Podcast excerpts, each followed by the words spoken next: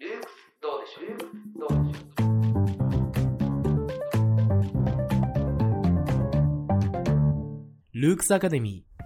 はい始まりましたルークスアカデミー通称エルアカの時間ですはい。えールークスアカデミーはルークス私塾やルークス高等学院が日頃やっている授業をね無料で公開してしまおうと、はい。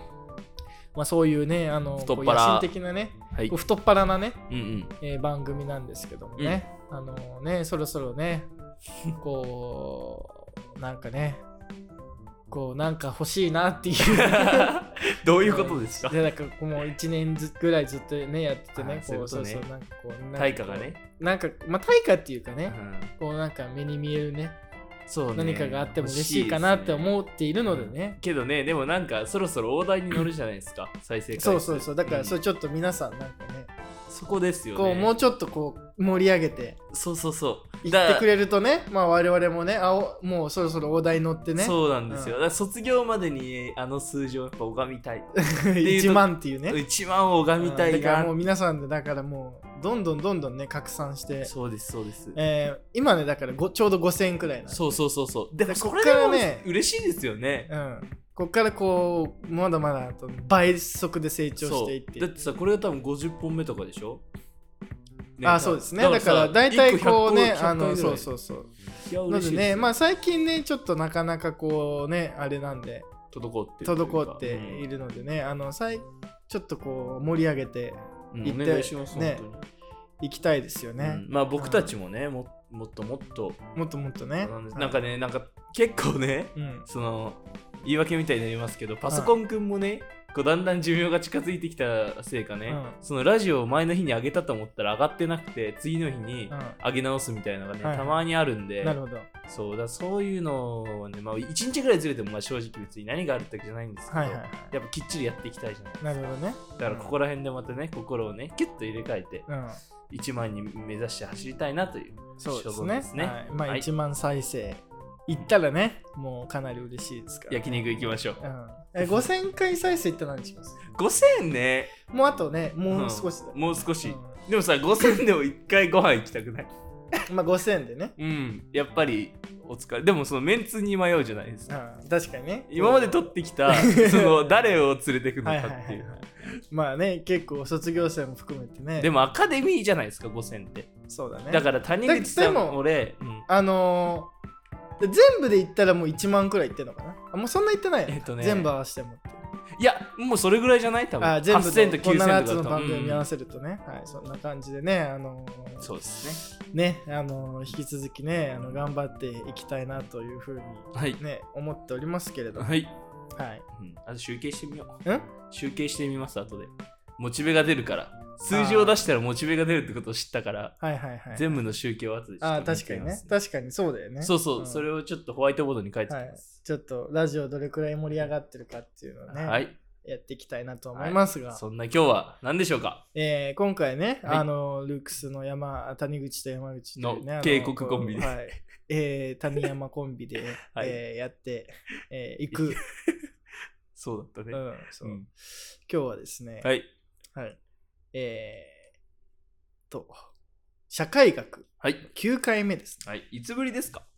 えー、と何回目ぶりですかね、えー、5, 5回6回目ぶりくらいですけどうんまあまあ2ヶ月ぶりぐらいですかねそうですねね。はい。あの、うん今日はですね、え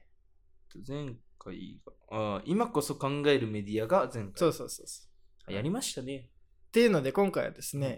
えー、労働ですね。うん。なるほど。うん。労働についてです。はい。はい。ということでね、あの労働について、社社会学的に、こう、労働ということについてね、あの社会学的に考えていきたえーはいいう、いまあ、いうところなんですけども、えーそもそもですね、あの仕事とかって何だと思う、労働とか仕事とかさ。うんと、時間、まあ、労働ですね。うん。えーえー何かこう、なんでしょうかね。えー時間を消費し、あるいは何か成果を出して、うんそれに見合ったうん対価をもらう。対価を得ると。うん、あーなるほどね。と思ったんですけはいはいど、はいでもなんか、うん最初時間をね消費して大会やるとかかなと思ったんだけど、はいはいそれで言ったら、うんなんかちょっと、見合った対価ってよくわかんないし、はいはい。なとちょっと思ったんですけど、まあ、そうそういうあ感ーじで時すね間に見合った対価とそうそうそうそう何かみたいな、ね。どうなんだろうって今思っちゃっあーたんですけど確かにね。ね。うん、まあなんか、うんまあでもさ、そそれはさ、まあ今日のテーマではまあ一つですけど、うん割とこう近代的な発想じゃないですか。ういうのああ、要は、働いたらお金をもらう。そうですね。うん別にそういう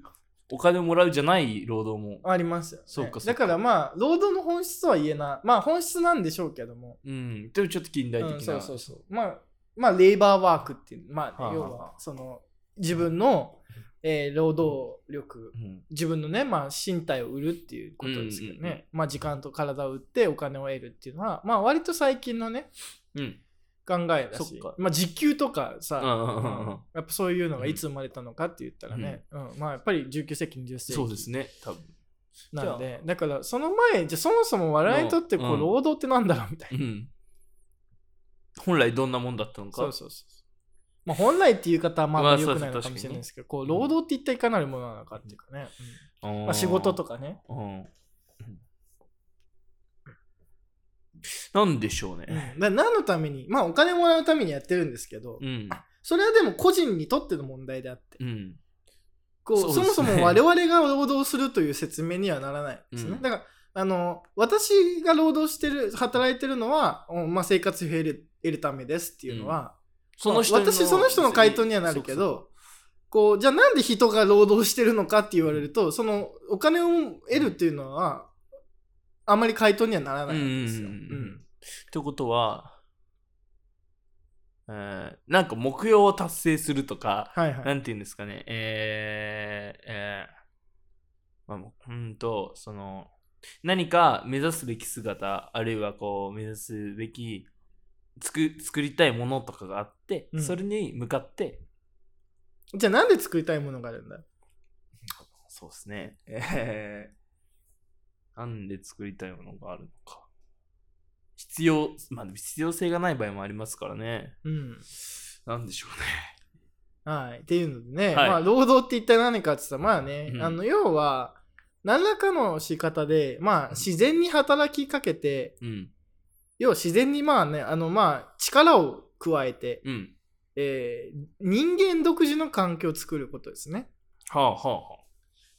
あはあ。ああ、それが確かに 人間、ああ、そういうことね。なまあ、つまりね、うんまあ、あの動物はですようん環境に適応して生きてるけど、はいはいはいはい。まああの人間ほど自分たちのこう暮らしを作らないわけですよ、はいはいはい。要は自然に適応するってだけああ、でそうだね。合わせてるだけでこ別うに。自分たちがなんかこう自然に暴力を加えて、うん要、はその自分たちが暮らしやすい環境を作るっていうことをね、まああのあまりしない、まあ、しないわけじゃないですけど、うんうんねあの巣作ったりするから、 はいはいはい。まあでも人間はですねなんかこう木を切ったりとかうんうんで木を切って家を建てるとかうね、ん。あのそういうことやるわけですとね、うん確かに ね。そうなんですよ、うん山一つ潰したりしますからね。そうそうそ人うそう間はねそううん人間はねあのそう自分たちの環境のために山一つねあの、うん余裕で潰しねますハゲ頭にしたりしますかしらますします。でなつまりそれをね、まあ、やっぱり仕事って言ってるわけですね、うんうんうんうん、だそれはだから私たちが私たち自身の手で私たちの世界を作っていくっていう、うんうん。うんううんんまあ、これが、まあ、いわゆる我々が労働することうんのある種のこう、うん、なんだろうこう重要な点ですね、うんうん。うん、でその対価としてなんかこうお金を得ていたりしますが、うん。結局はまあなんか暮らしやすい世界を作るっていう、うんのが、まあ、我々にとってのこう、まあ、人類にとっての労働であって、うんうんうん、っていうのからまあまあ大前提ですね。うんうん、なので、えーまあで労働をするにあたって、まあ、我々が必要とするものが、まあ、やっぱり道具っていうやつですね。はいはいうん、だから道具があのだからまあ機械って言ったりしてもいいかもしれないですけど、まあ、要はに人類はですねこの道具を発明することによってあの大規模なこう労働というか仕事をね、えーうんうんうんすることができるようになり、うんそして今やね地球全体を覆い尽くすほどこううん人類のこう、せいまあだからもうほとんどね人今の地球環境を人類がこう作り上げたもの とこうほとんど区別がつかなくなってはいいはいる、はい。うんまあまあ、だから埋め立て地とかもね、まあ埋め立て地とかもそうですねすごいですよね。はい、うんでまあ埋め立て地とかも人類じゃないといけないんでうねん、うん、確かにね。うん猿とかにはね。サルとかにはまあ埋め立てはね、できないでうすんからまださすできがなにいですねい。やーここのここのところもうちょっと埋め立てれば人が住めそうなんだけどな埋め立てちゃおうとかできない、うん。はい、っていうのでやっぱりこの労働っていうのが我々をこのそのある種自然のゆりかごの中でゆらゆらしてる存在から解き放ってうん。は自分たちで自然を作り出すというかね、いはいはい。うん、自分たちで環境を作り出すっていうことをうんこう可能にした、うんでそれは道具の発明だったり、まあ、はい火を使えるようになったとかね、まあ、それはあの別のあの歴史の方でやってるので、うん、ビッグヒトリーやりましたのね。方でもねうん。あの聞いていただければと思いますが、はい。あのということでですね、はい。まあ、人類にとって、えーまあ、仕事っていうのは要は第二の自然というかねうん。あの人工的な環境を作り上げていくことだと。うん。おいうのが、まあ、前提にあるわけですけど、はいはいはいはい。じゃあさっき今回ね、まあ、社会学の観点から言うとですね、んまあ、こうそういうのを前提としながらもじゃうあん近代における労働ってなんだろうみたいはいはい。な、なるこほどとをね、えー考えたいわけです。はいはい。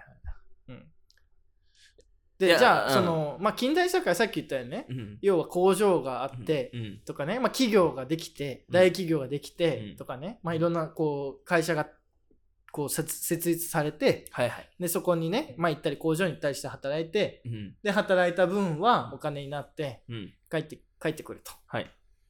でこれがまあ我々の一般的なねうん。労働スタイルだじゃないですかそうですね。はい、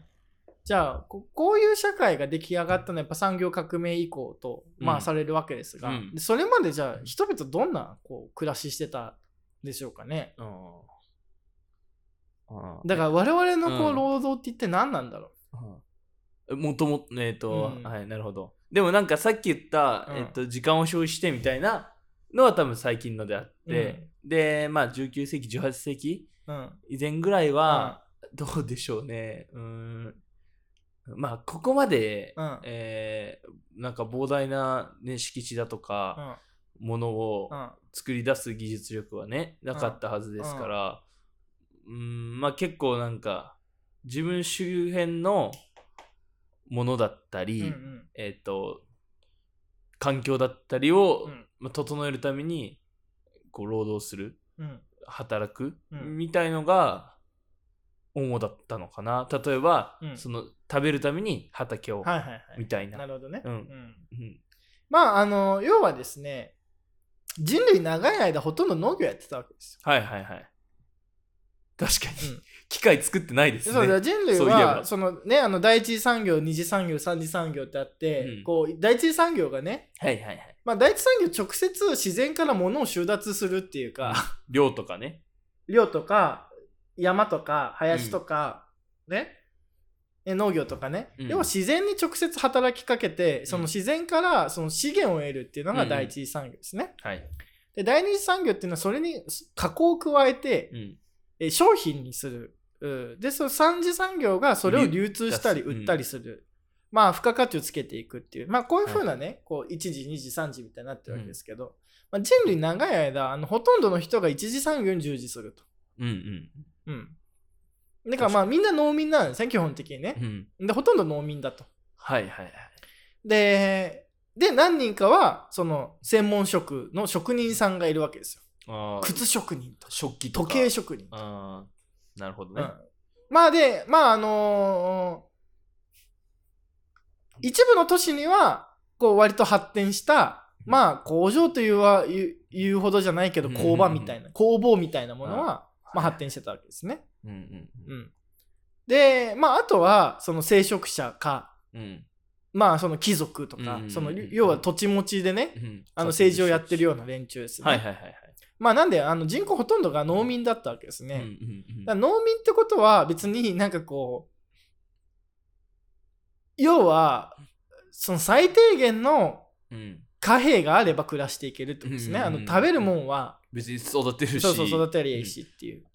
まあちょっとあげたりね。そうそうそうそうう、んもらったり。うんっていうのであのまあ、基本的には、まあ、労働時間なんて考え方ないですよね。うん、別に、うん、別うにん決まったりないですからね。そうそうそう別にそもそもね、ううんだって農民に労働時間ないですからうん、冬なんて暇だしみたいうん、な基本的にはそうですね。うんまあ、なんでまあ年間通して別にねなんかこうまあ領主に税金を納めたりなんだりをしなきゃいけないけどうも、ん、あのーでもそんなに豊かな暮らししてるわけじゃないですけど別にその、まあだから要は食住が分離してないって感じですねう、ん、うん。つまり住んでるところと確かえに。暮らしてああ住んでるところと仕事をする場職場がまず違わないうん、うん、でそれは別にあの職人さんも同じでやっうん、うん。ぱりその要は商業とか、えー工業みたいなうんのをやるう空間を都市って言ってるわけですね、うん、ううんん、でだから親方みたいなのういん。るわけですはよ、いはいうんうんうんででその弟子が来てみたいな、で親方同士はなんかこう組合みたいに作ってるとでそれをなんかこう都市が支援したり教会が支援したりとかまあ日本だったら自社がねうん、うん。うん、支援したりすしてるわけですけども、あまあ、あとは戦国大名とかそういうのも支援しましたが、うんあのだからそのその人たちは都市に集中してるわけですね、。うんで、確まかあ、に日本風に言えば城下町みたいなところに集中してるわけですよ、まあまああとはそのねあの一部のなんかこう自治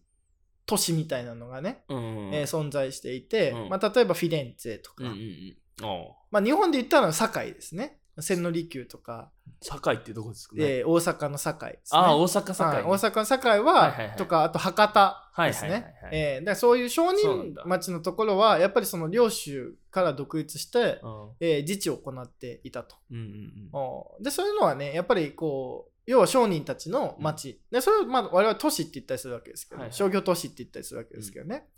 あのーでそういうところに、まあ、ず暮らしてるんで商人とかその職人さんみたいなのも基本的にはその住んでる場所と、うん。うん。職場暮らしが。そう仕事場が変わんないと、ああ、あうあんまあねだからあの江戸時代の呉服屋ねなんかこう、奥の方は自宅になってて、うんうんうんこう軒先で商売するみたいうなさ、うんん。今ほとんどないですもんね、確かに。まうんあだからそれが基本だったわけですね、うんなんかここでもやっぱ食事を分離してないとうんうんうんだしまあ多分おそらくここにもねあの労働時間なんて考え方ないですうんうんうんね、うんうんまああの今日の仕事が終わったら終わるとはいはいはいで、えーだしまあ自分で稼いだ分は自分のところに入ってくるわけですね。うんうんうんうんでまあでまあただし税金を納めなきゃいけないんで、うんまあそれぐらいですねうんっていう感じですけども、うっんていうのでじゃあ今のくらその仕事のあり方何が違うんだろうかっていう、うんうん、何だと思いますいやでもまずなん何点かあると思えいっます、と住むところと働く場所がまず違いますね。明確に違うしあと 自分が使わないものを作ったりもするその人のあそうですね、うんだから要はねまあまあた確かにそういうところはあるかもしれないですねあうのん自分が使う以上のものを生み出す、うんてかまあ生み出したりもっと言うと自分が使わないものでさえ生み生み出しますよねねうんこんなん使わんわみたいなね、 そうなん ですよあるしうんあと何ですかね。えっ、と、えー、離れてうる。ん、離れてるで仕事場離れてて別に、まあ、自分がこれ使うんかみたいなものも生産してる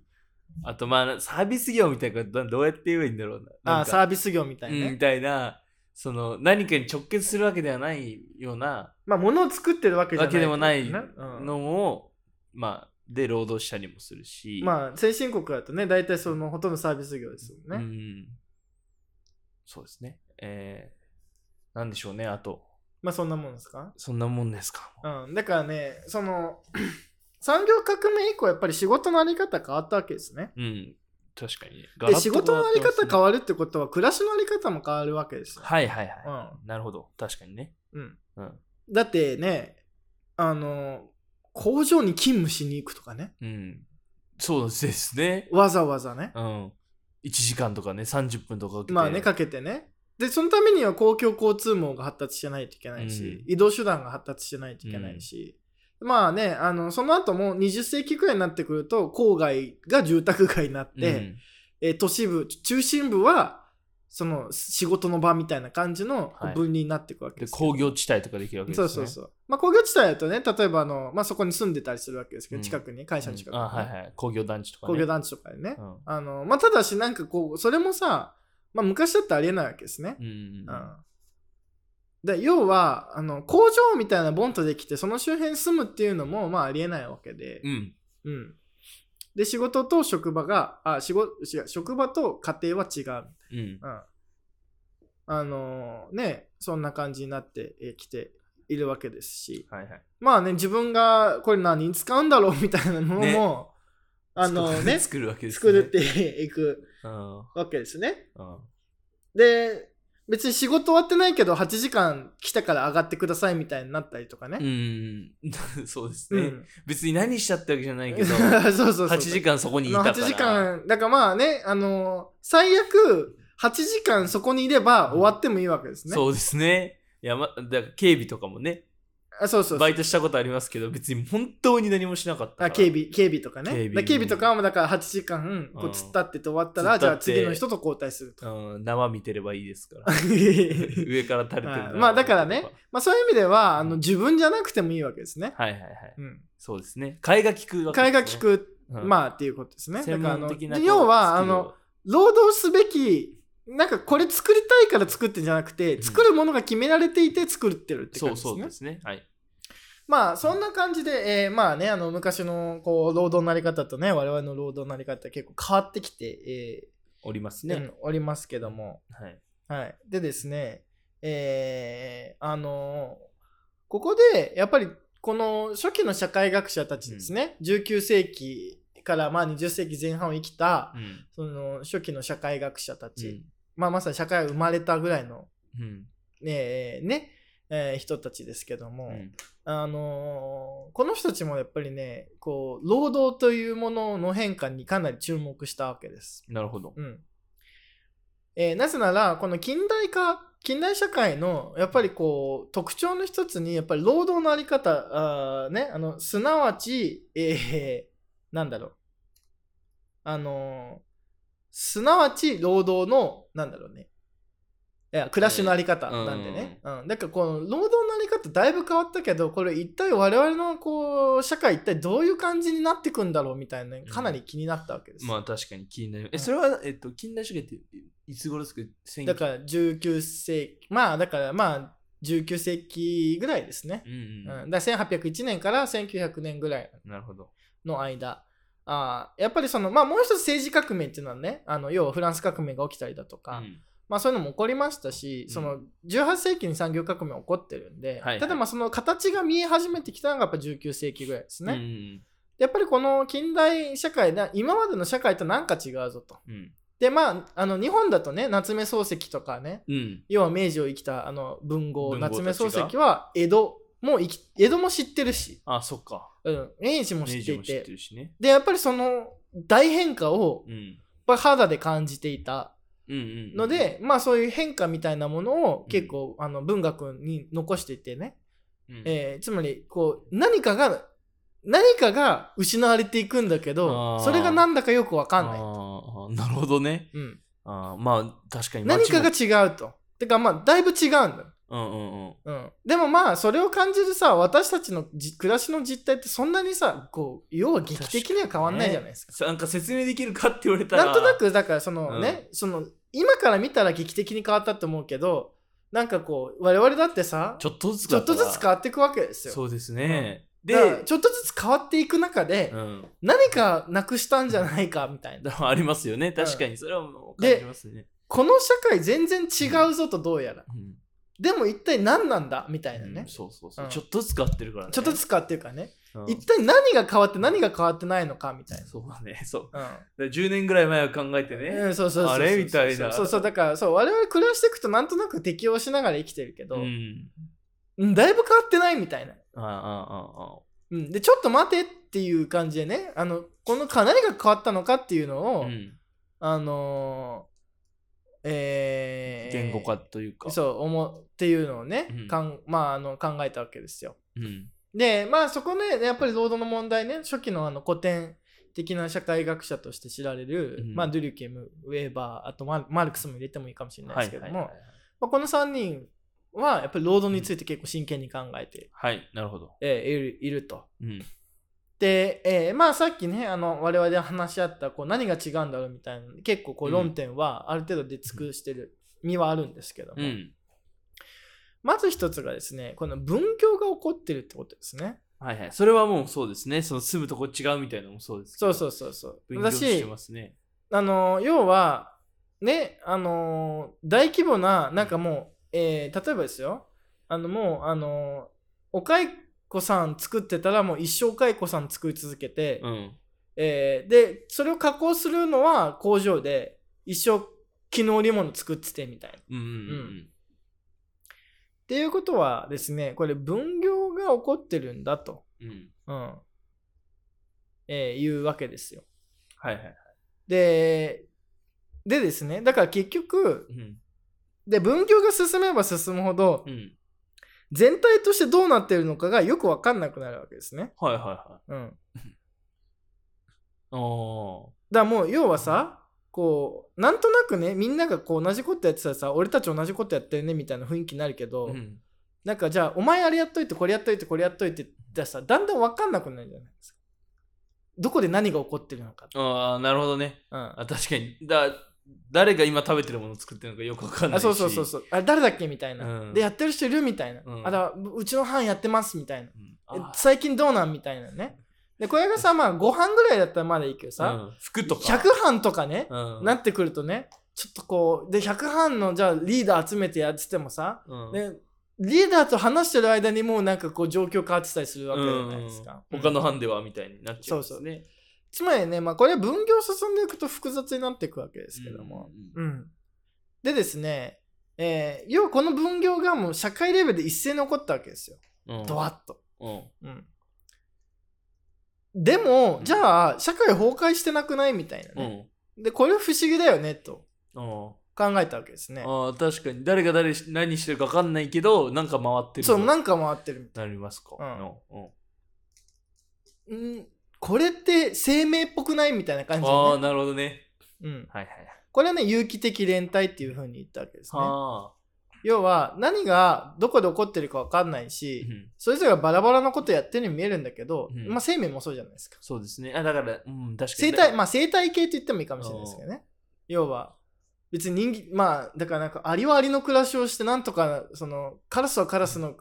暮らしをして、でなんかハトはハトの暮らし。しをしてるのに、なんか全体としてそんなになんかこうバランスが取れてるみたいうん捕食してるのにな。そうそうそう死そう。んでとっかてね生。きてってそるうそのうそうそうにバランス崩れてないそうわけですね。そだからなんか本当コミュニティは生き物だとかね会社は生き物だって言いますけど、う。うん。あまあ、まさにそれですそよね。うそうそうそう。だからそういう感じにね、うんえーなっていくわけですよう。ん。うん。でですね、うんなんかこう、あ、なんか、あ、そうなんみたいな。うん。あのーことになっていくわけですけどだからこれが、この有機的連帯っていう概念があめちゃくちゃ大事ですと、はい。うん、言ったわけですね。はいだから我々の、まあ、まず第一歩に我々の社会はこう分業が進んでいると。うん。で分業が進んでいるっていうのは、うんえー一般にだからもう社会が複雑になってるってことですね。うんうんうん。まあそうですね。そういうことですね。そうそうそう。で、えーそれからだからこそ社会複雑になってくるってことはあのライフスタイルも多様になると。はいはいはいはいはい、うい。んいろんな生き方が生まれてくるわけです、そね。うそううそうそうそう、んっていうので、まあ、こういう感じの有機的連帯っていうのね、うん。えーまあ、言い出したんですけど、じゃあはいそれ以前のこと、これ、機械的連帯って言ってるわけですね。あなるほど、うん、複雑化する前のこと。そうそう。まあ、これ、基本的にあまり変化がない共同体。うん。で、だから例えば、なんかこう、価値観もとかね、うん。信念とかさう、ん。まだ村みたいなもんだよね。うん。で村の掟とかは別に村の掟なんて、その、ななんつうんだこう書いてなくても、うんこう共有しちゃっててみたいなうん。うんで大体みんなあの似たような生活してると、うん。まあ、だから農業やったら農業やってるわけだし、うん。まあ、今でもさ、まあ、漁師さんとかまあ割とそんな感じじまゃあないまであ、すかそそうですね。うん、うん。まあだからその中でね結構あの独自のことやってたら、うんこう注目されるって感じになってるけど、うん。で要は基本的にはなんかこう別にみんななんか似たような感じのう、ん、猟友会とかうね。んそうな感じの暮らしをしていると、うん。うん、っていうので、まあ、あの互いにそのねあのそういうなんかこうもうだから本当機械的になってると、うんうんまあ、機械のようにこう確一的だっていうね、あでもなんか面白いですね、そっちの方が機械的だっていうあそうそうそうねだからこの小規模なコミュニティだとまあまあみんななんとなくに似通ってるってことですうね、んでなんかこれに対して我々の社会っていうのは、うんあのー要確はかにそうもう生命生態系のようあーに超バラバラですね超バラバラなんだけどうんそのバラバラなことをなんかやり続けてると全体としてうまくいってるってうんうんいう、うんうんは逆にねい、うんうんでここになんか我々の近代社会のなんかこう変化みたいなのを見て取ったわけですね、うんってことはここでなんかこうまあ要はコミュニティから社会へみたいな感じで視点が変わってくるわけですよまずなるほど広くなったってことそうだから社会っていうのはなんか結局生命体のようなものでうんこうバラバラなんだけど全体としてはなんかうまくいってると。うんうんうんね、でうんここになんかこう社会を研究する余地が出てくるみたいな感じなんですえね。だから周りび、ま、前は機械的連帯ですかそうっ時代は別に社会ってっていうほどだからコミュニティだからね。うん、だから別になんか社会って広いものすら別にないそうそうだから、考えるだ必か要ら性がないえー何々さんち何々さんち何々さんちのことが分かればそのコミュニティ全体が分かる。その回覧板の範囲でいいわけであすそうよそうねそう別そうにそう。そう回覧板の範囲でいいかうら、んまあだからまあさ、まあ言っててしまえばさ、何々さんちって言えばもうなんとなく分かるわけそうでですすよ。ねドバタ会議で別になんか、まあ、井戸端会議やってれば、その済んじゃないんますかよね暮らしの範囲全てが分かるみたいな。うんあので、何々さんちは何々があったらしいよみたいなうね、ん、十分ですね、別にねうんでもさ、まあ、我々の社会そうじゃないんで、うんもうどこに何が起こってるか、まあ、ふふ不明なわけです、ね。で不明なのに、なんか、でも、秩序は保たれてると。うん誰が何してるか分かんないけどそうそう、ないんだけどね。うんで、じゃあ、これ誰かコントロールしてますかってコントロールしてないわけですね。うん、確かに全部をまとめてる人はいじゃなあいだですからまあらね、だからね、まあ政治家って言ってもね、そんなまとめきれてないですからうねん、。別にね、うん、で100班やっぱりあると、うんね5班ぐらいだったら班長5人とさ6人で飯食いに行けばなんとなくさその状況わかるけどさ、うん100人は無理ですからね。はいはいはいそうですね、んまあでどんなテクノロジーの支援得たって1人が100人の班班の事細かな情報を知るなんて無理なんで、うんでところにねだからここになんかこうよくわかんないけどこう社会なるものが出てくるわけですねなるほどねこれ社会っぽくねってうんだからこれなんて言うのみたいなあ名付けまあそうですね、うん、これなんていうもうこれ社会というしかないこのね、要はそういうこう共同体が出てくると、なるほどでっかいっていうので状態がえー要は労働の分業がまさにうん、社会を生み出したと言ってもいいわけですね、はいはいなるほどね、うんうん、ここで社会が生まれるわけですね、うん、そうそうそうだからもう、いろんな人がいろんなところいろいろやってんだけどそれがうまくこうネットワークでうん結びつき合って全体としてうまくいってるとうんでこれをさまあなんか経済学風に言うとね神の見えざる手が働いて価格が調整されますみたいなねはいはいはいはいはい感じになると思うん思いますけどうもん神の水あ神神がやってるとしか言えないなんか神がもうだ誰がコントロールしてるわけでもなく神がこう市場の価格を決めてるとしかなんかこう思えないぐらそういですねこうピチャリと決まってくるみたいな。うんでこれ誰が決めてるんですかって言ったら「いや誰も決めてないんですけどなんかなんとなくこうなったんです」みたいなね。確かに意識したことなかったなうんそういえばそうだうんうんっていうのでなんかこういう感じでやっぱ労働のあり方が暮らしを変えたんだみたいなね、あの感じにえーなってい、えーいくわけなんですよ。うん、なるへそうんうんねだからまああのーデュリケムがこうんう近代社会のこう一つのねうんこう特徴とみなしたのはこの分業の進展とうんある種こう要はしその要はつながりのこう広がりが増えるわけです。うんうん、うんっていうのがまああのーデュリケムのこの議論ですね。確かに今はね世界各国で誰かとこう誰かがつながってるわけですからそうそうそうありえない話ですよね、でまあさ昔から、まあ、そうっちゃそうなんですけどシルクロードがあったり、うんなんとかがあったりとあかまあまねあ、確かに、まあ、昔からうそうはそうなんですけけど、その規模と範囲がもう莫大にかこうなったと。うんうんうんでだしそのローカルにとどまることがなくなるわけですね、うんその公共交通機関とか、うん労働あ、えー、と移動も発達するあと。別に北海道から外に出るわけですよねそうそうそう、うん島から外うにんそうなんですよ出れるようになったわけですね、ででその結果あの逆に言うとですね、うんまあ逆に言わない普通にねあの要は結びつきがさらに強くなるとうん要は生命もさ、うん。まあ、と一緒でなんかこうどっかが機能しなくなると結構まずいことになるああ、はいはいはい。うん肺とかね、肝そう機械とうかん機械的連帯だってこう取り替えればいいんだけど、ああ、なるほど。部品をうんうんうんうん。だからもうここは肺の機能を果たしちゃってるんでみたいな感じになるわけですね、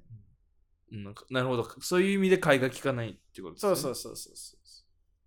うんあー専門職みたいなのが生まれるからってことですか専門なんていうんですかそのでそ専門職みたいなのがうん例えばローカルにとどまってたらいいんだけど、んそれがなんかこう複雑にいろんなところと結びついちゃってるから、あーあなるほどね影響広力がねなんかこあーうしかも影響読めないわけですねあー確かに、うんどこがどうなってるか分かんないかだらだってまあ例えばですけど、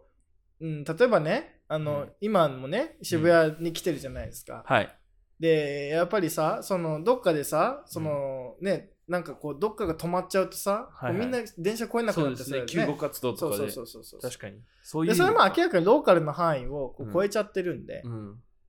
うん。なるほてど、かね、まあ別に歩いて来よう来ようとか、もう他の代替手段見つかんないじゃないですか。うんう確かにん。うん。確かにでなんかいろんなとこに影響が出てるわけですもんねそそうそうそうれでで、だからこそ社会の連帯が強まるっていうわはけい、ですね、はい、逆になね。るほどうねうんん、そうだそう分だ業が進めば進むほど、なんかこう個別化するのかなと思いきや、うんそのい、ね依存し合わないといけなくなそるうわけかです。そうかそりゃそうだ誰かが自分たちのご飯を作ってるわうけんだしそね、うそうそうそう。うんで、えーで、かつまたですね、うんえーで、この分業のこう自分、その役割の中で自分の地位とか、うん自分のアイデンティティが決まっていくうんというわけですね。はいでただあのーなんかこうまあねあのもちろん問題点もあってですね、うんえーなんだろうなこうまあまあ言ってしまえばですよ、はいまあ、過度に分業が進みすぎるともうなんかよよくわかんなくなるわけですうね。ん間違いないうん別にマジでそうですね、で分業進みすぎるとなんかよくわかんなくなるし、 よくわかんないですねでそういうところにやっぱりさ不平等感とか不公平感とかも出てくるわけですよ。あー出てだかきますね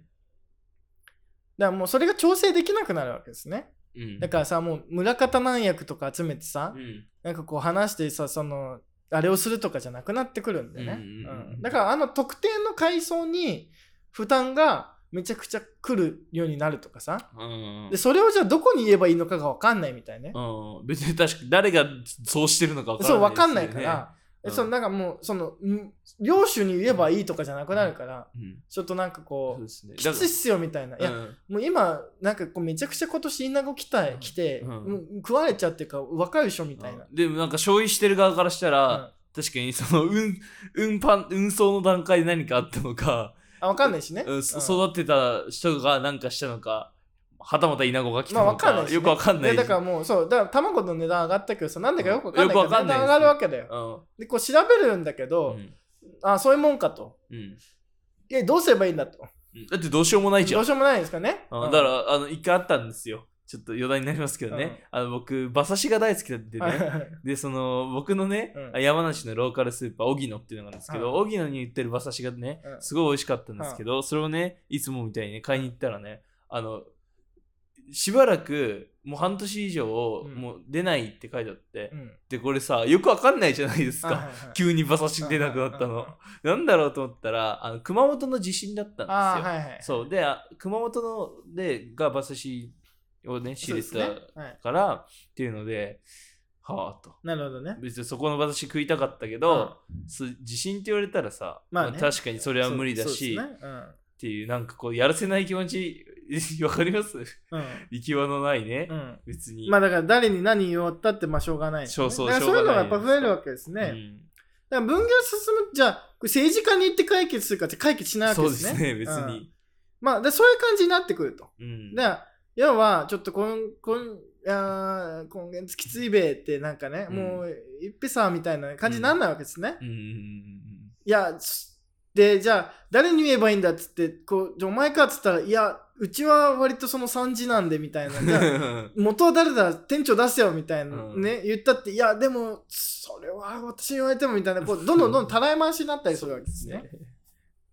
これが分業の、まあ、めデメリットみたいななるほだかどらこれは社会規模で起こっていくわけですうんうんすごいことですよね、はいそれってっていうので、まあ、その要は不平等感とかもやっぱり生まれてくるっていうね、うんあの要はうまくいってない分業っていうのもまあありうるんだという話をしたと。はい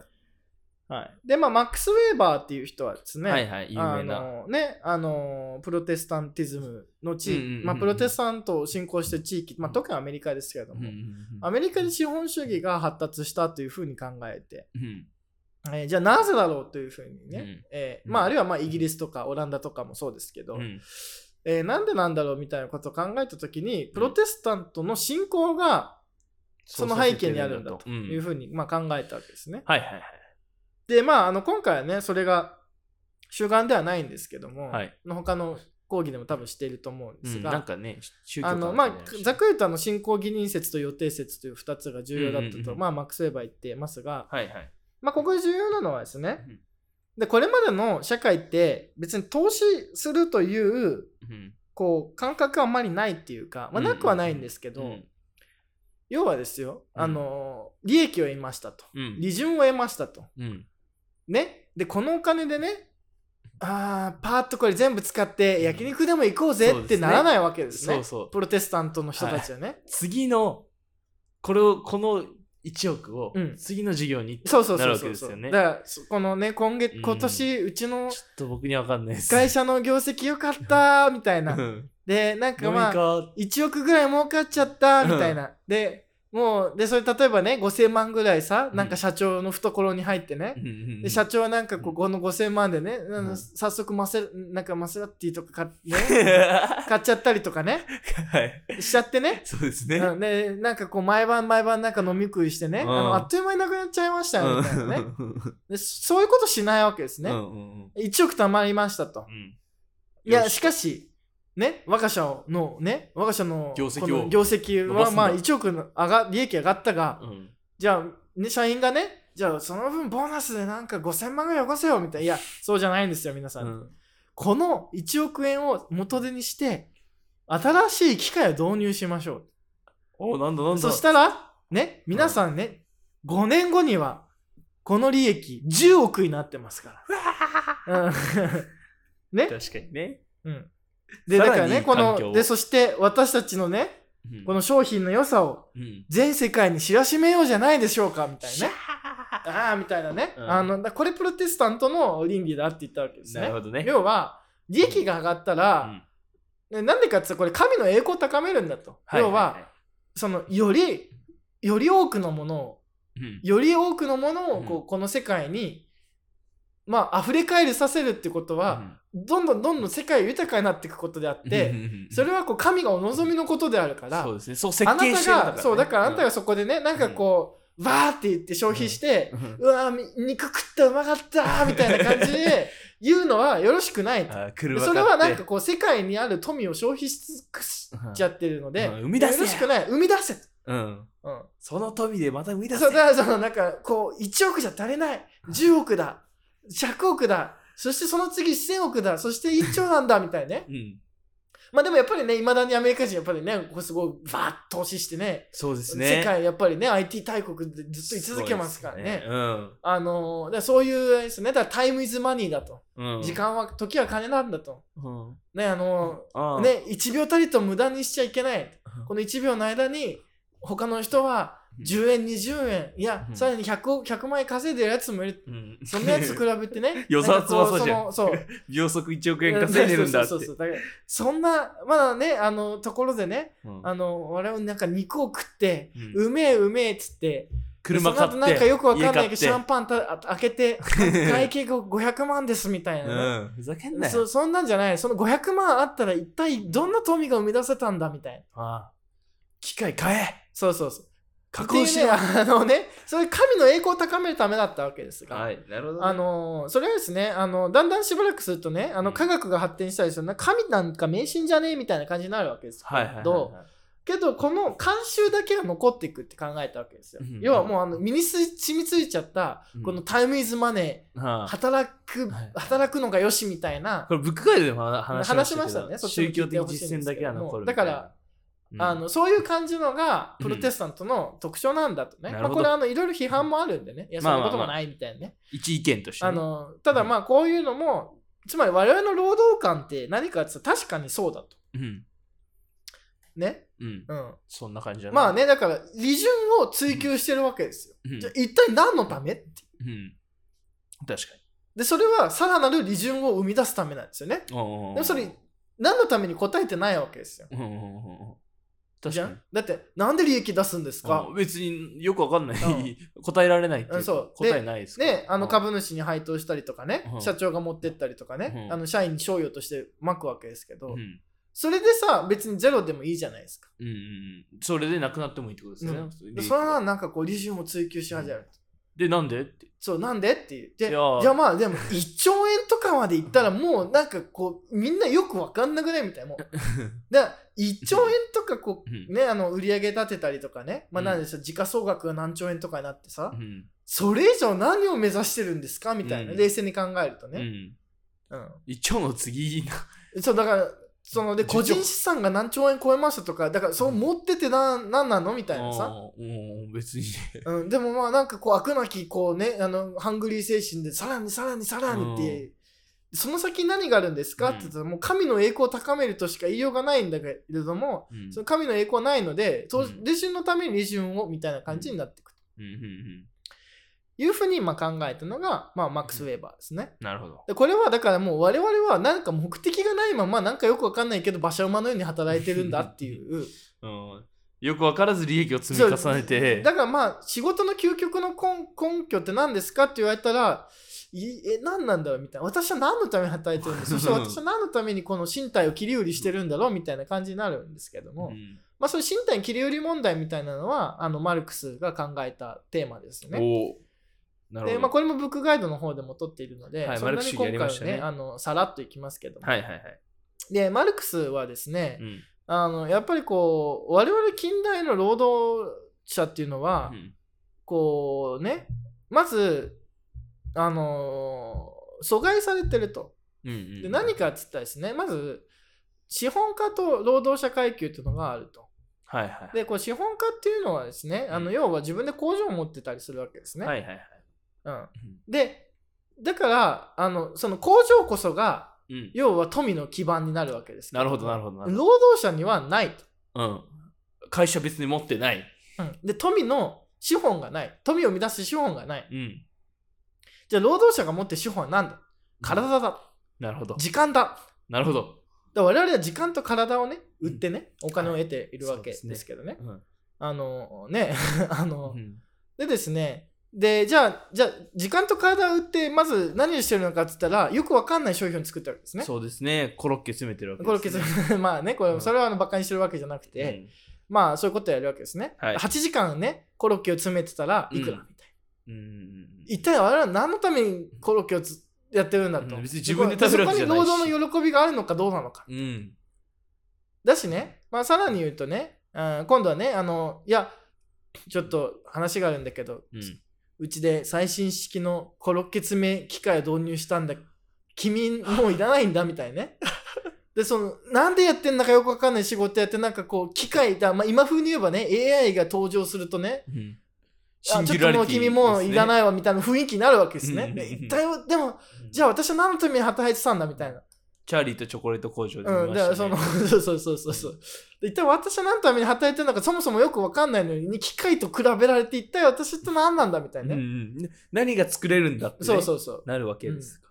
だしね、うんあのーね、だからそういうのも、でもそそういうのって全部さ、人間が作ってるわけですよ。はいはい機械って、もう機械ってもう人間が作ってるわけですね。そうですねだから人間が作ったものに人間が支配されてるんですよ。うんうんでもなんかもそう何重にもこう絡め手があうるそわうけです。ねなんかこう抜け出そうと思ったらなんかこういろいろ絡み手があっ一個て。ずつ破壊してい一かなきゃ体こいけないうか私は一体何のために働いてるんだみたいな。らうんお金のためうんなんでなんでお金のためみたいな。うんまずね。うんじゃあ私は一体何を持ってるのって言って。うんいや何も持ってない。うんなんで私の8時間は、えー例えば1万2000円なの 根拠は何なのみたいなね。うんうん私は一体この1万あの8時間のうちに私は何を一体成し遂げたんだろう私が誇りを持ってこれやりましたって言えるものあるんでしょうかみたういなんでねで頑張って頑張って働いてたね、うんその頑張った利潤を会社がね、うんあの皆さん、えー AI う我が社も導入しようと思います、うんでそれに伴う、まあ、日本ではあんまこんなことないですけど、うんそれに伴って、え1万人の人材が不要になりました。はい、パーチパーチ パーチパーチパーチパーチ。ちょうどあの私たちが作ったものによって私たちがパージされる一体これは一体何なんだろうみたいな ね そうだよ、利益得たのに俺そたうち。だから利益を出。た、ねうんはい、プロテスタントリティズムの、ね、倫理が働いてこう利益が出たそうですね。うんじゃあ利益をねやった利益出た会社なんか1億円だ私もちょっと頑張ったかもみたいなうんあ1億円で AI を導入しますあ なたはいりませんみたいなねあなたのおかげであなたが解そ雇さうれそうあまなす。たのおかげであなたがいりいらなくなれましたみたはいい、パな、ーねチパーまあだからあのギロチンみたいな話ですチ。ね、はいはいはいはい。自分で作ったものに自分が殺されると。はい。あのだうん何なんだとうんうんいうことですね。うんで何こうしてんのしかもね、あのね、あの1時間かけて、ね通って、 うんしかも最近、夢のマイホームのローンを組んだばかりなのに、つらい。つらい。なんか急にいらなくなったって言われるし、うん。じゃあ、あなたに何かあるんですかって言われたら、確かに私にはこの知恵と体しかない、うん。みたいな。うん。でもね、あの資本家という人たちね、別に金もあるし、うん。ね、うん。労働力も所有しているし、でも、人間よりね、機械だったらね、別に。そう、だから人間何も機言わ械なないのでし。しかもね、言うこと聞くし、うん。風邪ひかないし。風邪ひかないし、うんみたいな。もう変えちゃえばよくないあの、まあそういう感じになるわけですね。はい。でこれがまあ我々が労働から幾重にも阻害されてるってことです。嫌じゃな。うん。で要は自分で作ったものに自分が支配されている。うん。だからそこに喜びを感じられない。うん。まあだから今ね、やりがい重視みたいな感じになってきてると思うんですけど、はいはいはい。あのーまあでもそれも絡めてですからね、結局はうんね。うんうんあ の結局はね、うん、だってね、結局自分でね、あの資本持ってない限りはね、一生絡,、絡まっていくそわうけでですすよ から、ね。うはん。い資本があればそんなことはないですから。っていうので、あの、バンコクの労働者団結するのだ、みたいな感じのこと を、まあ、マルクスは言うわけですけども。ね。立でちそ向かれえつとまり労働者が、えー力を持つべきなんだみたいな話をね、まあしたりするわけですけどうも、だかん。らここに、まあ、我々近代の労働の本質があると、うん。まあ、いうふうに考えた人もいるわけです。なるでほどこれはまあ古典的なね労働、うんあの社会学者3人のこう労働に関する、えー観点ご紹介みたいな、はい。まあ、感じえーなんですけども、うんまあ、ちょっとあともう少し、えーその発展的にですね、はいえーその中からですね、えーっとですねあの要はこの労働のねあの効率的に分業を行ってうんぬんかんぬんみたいなね、はい。あのいうわけですけども、うんここでねやっぱりね工場の中でも効率化みたいなものが進んでいって、なるほど。はい、でここはねあのアメリカの報道者っていうのでねあの、うん要はあのベルトコンベヤー式ですね、はいはい。流れてきて、はい、流れてきてっていうね。でここにホーディ、これをホーディズムっていうんですよ。なるほど。でこれがさっき言ったね、要はもう、もうさらにこれがね、あのーね、あの、これなんか一応ね、あの生産性が向上して、労働者の賃金めちゃくちゃ上がったみたいな、うん成果があるんですけうどん。で、、トヨタとかそうですよね。そうそうそうう。んがしかし、うんさらに労働者の仕事は単純そうですね。になっていくあわこけ。こだけをやればいいそうそうそう、なってフくわォーけフォーですかフォーディズムっていうねら。なるほど。はフォーいディズムでそれがまああの要は1960年代くらいまでのうんこうトレンドで,、はいはい。でそこからだんだんとあのサービス業がねああ、増えたわけです主ね。要産業になってあまあ、特にね1970年代オイルショック以降やっぱサービス業はいはいはい転換みたいなものが、あまああって、うん、でまああのよりねあの専門今はだから専門性とかうん柔軟性とかねでかつまた最近だとさその技術もどんどんどんどん陳腐化していくんで あほんの、とね要は障害学習みたいなね、うん。あのことがこうあの言われるようになってるわけですが、だそれもやっぱりこの労働が第二次産業からね要はだからその今古典的な社会学者たちの話は第二次産業がメインになったわけですね。はいはいはだい。第一次産業から第二次産業がなるほど。メインになった。変わったけどさらに第三次産業になるとより柔軟性が求められるし、はいはいはい。より専門性が求められるようになると。うん。うんね、で、まあうんなんとなくこう専門職って位高いよねみたいになってるけどこううんチャット GPT みたいに出てきてやばいやばいってなっててこう3次産業もなんかこうまずいんちゃうみたいな。うん。じゃあ4次産業って何って言ってたなんかこうみんなよくわかんないみたいなのがあってねそうですあね。のまあだからそういう感じにやっぱり一本今なってるわけですね。はあ。あ、なんか、いや、そうかそうか、確かに。いや、なんか専門性高いのって、逆に一次産業な気がしてたんですけど。あだからそれもそうですけけど、要は専門設だから要はサービス業ってもううぞうむぞいっぱいあるわけですよもはいはいはい。あーあー、あーうん確かにね、うん観光だったりう。ね。そうそうそうそうそうそうそう。あー大量にあるわけですかそうそうそう。うん要はさこれあのも物に依存しない分ねこのアイデア勝負みたいなんでねああ、なるほどね。そのアイデアも物質の限界超えていくじゃないですか、うん、そうです。思考だかはらね。もう要はそこにさなんか掘るべきものがなくなったら第三行終わるけどうん、頭はなんかそれよああ、りそっもかひそどっいか。あのでー無限大にそのね。無限大に増えてくあーだから YouTuber の企画が尽きない。あそうそうそうそういういのこととでかすと ね確かにねね。うはいん。まあのでより専門性とかねそう要はうんニッチな産業とかもやっぱり支援しますみたいなのね結構重要になってきたわけですけど、なるへそ。だ今まあまあ、今までの話を言うと、はいはい。より、えー分業が進んで複雑な社会になったと。うん。でそして相変わらず何のために仕事して、まあ、何のためにやってるのかよくわからないけど、リージョンは追求していると、うんそれはまだ変わらないと。うん。でまあ労働者の阻害みたいなのはちょっと複雑で、うんえー一方でこの専門性とかやりがいみたいなもうのん。がなんか重要視されてきているが、うん。今後よくわからないみたいな、うん。えーとこですね。なるほどうねん。でかつまたですね、はいまああのーなんかこう社会が複雑化して働き方も多様になるとですねそれつまり、えー不安定性も高まるってことなんですよ。うん。確でか要はねやっぱうん工場とかだとさ、えー大体何台出荷して何,、んん、何とかしてたら計算はじけるわけですけど、うんこうアイデア勝負だとねやっぱその辺不安定なわそけうでですね。すね。うん。は急に、えっと、出てこなくなったら終わりだし。い、だしね、まあ、今みたいに産業の構造転換早いと、うん。なんかこう昨日までなんか全然良かったのになんかチャット GPT 出てきてからなんかこう急に必要なくなる職はとかね。うん。うん、なんかこ辛いねう、こ、こ、きょさこの間までなんか社内で尊敬されてたのに、最近なんか全部チャット GPT に聞かれるんですけど、みたいな感じになったりするわけです、ね。ああ。うん。えーっていう感じで、こう、社会複雑化して、働き方がね、多様になってくると、これな、まあ、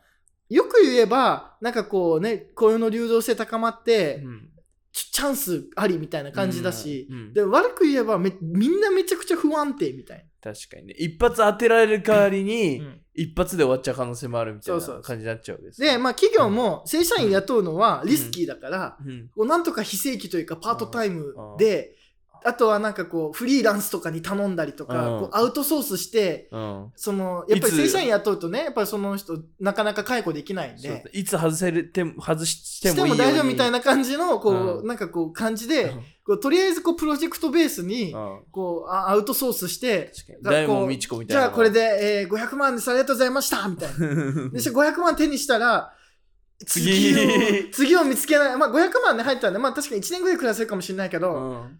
次の仕事大型の仕事見つけないとみたいなで、うんこう営業しに行くわけですけど、うんいやちょっと今なんかなみたいな、うんで、えーいやーなんでこれあのなんか2年前は景気良くて500万とかすんないと言ったけど最近なんか景気が悪くてなんかみんな全然お金がしくなかったんだ けどどうすればいいんだろうみたいなね、うんはい、そういう感じでこう不安定な職に使わざるを得ない人たちが出てきてこれプロレタリアつまり労働者と労働者違っですてこれプレカリアートと呼びましょうみたいなはあ不安定労働者ってことでなすね、るほどうんで要は働き方柔軟になったってなんかこういい風に言われるけどやっぱり一方でそのなんか裏側ではなんか微妙なんちゃうんみたいなその要は不安定な人めちゃくちゃ増えてないあみー確かにいやだからなんかす確かにプロレタリアートを抜け出せやいいとかじゃなたいいじゃなくてだからもうなんかそうだねせ正社員であったとしてもうん不安定だしうん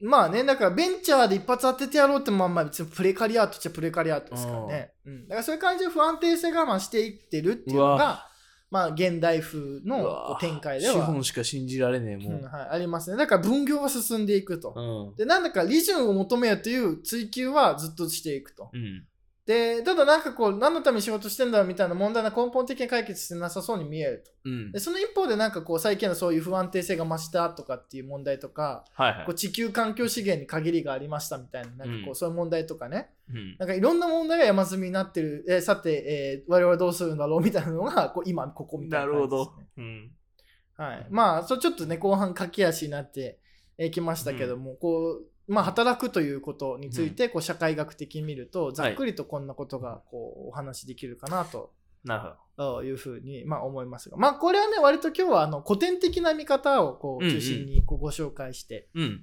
き、えー来たので、まあ、現代のえー労働観みたいなのがまた違うわけですねあのあるので、うんまあ、ぜひねその辺も調べて、えーいただければと思います。はい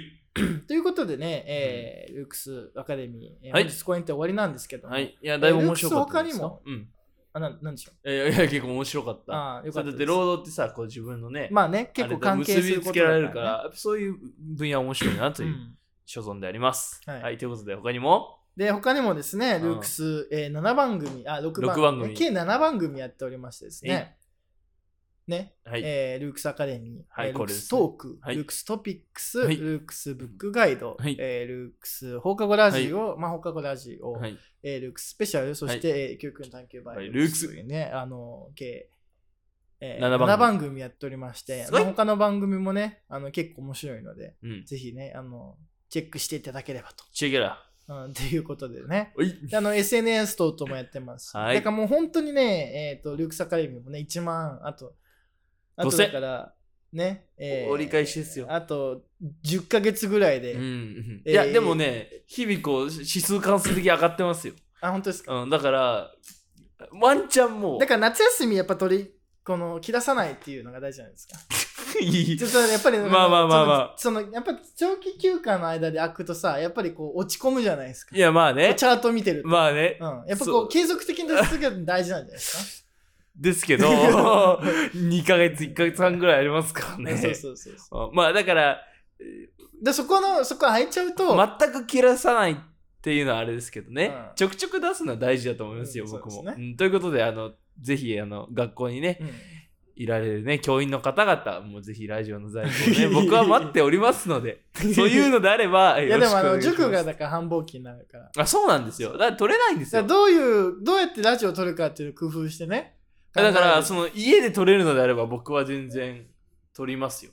じゃあ山口くんちにこうラジオセット一旦持って帰ってあそれやります山よ口くんちでやるあだからその休み期間なんそかうラ放ジ課オ後だ合宿けみたいでそう放課後だけ更新みたいなトークトピックス放課後だけ更新なのであれば僕は行けますよ別にないやいやいやいやいやあのアカデミーが一番人気なのいやなのであれば来てくださいはよ、まあね、あの、そういう感じで ね、はいあの、やっていきたいと思いますので、あのね、今後ともよろしくお願いします。よろしくお願いしますいう感じというこあ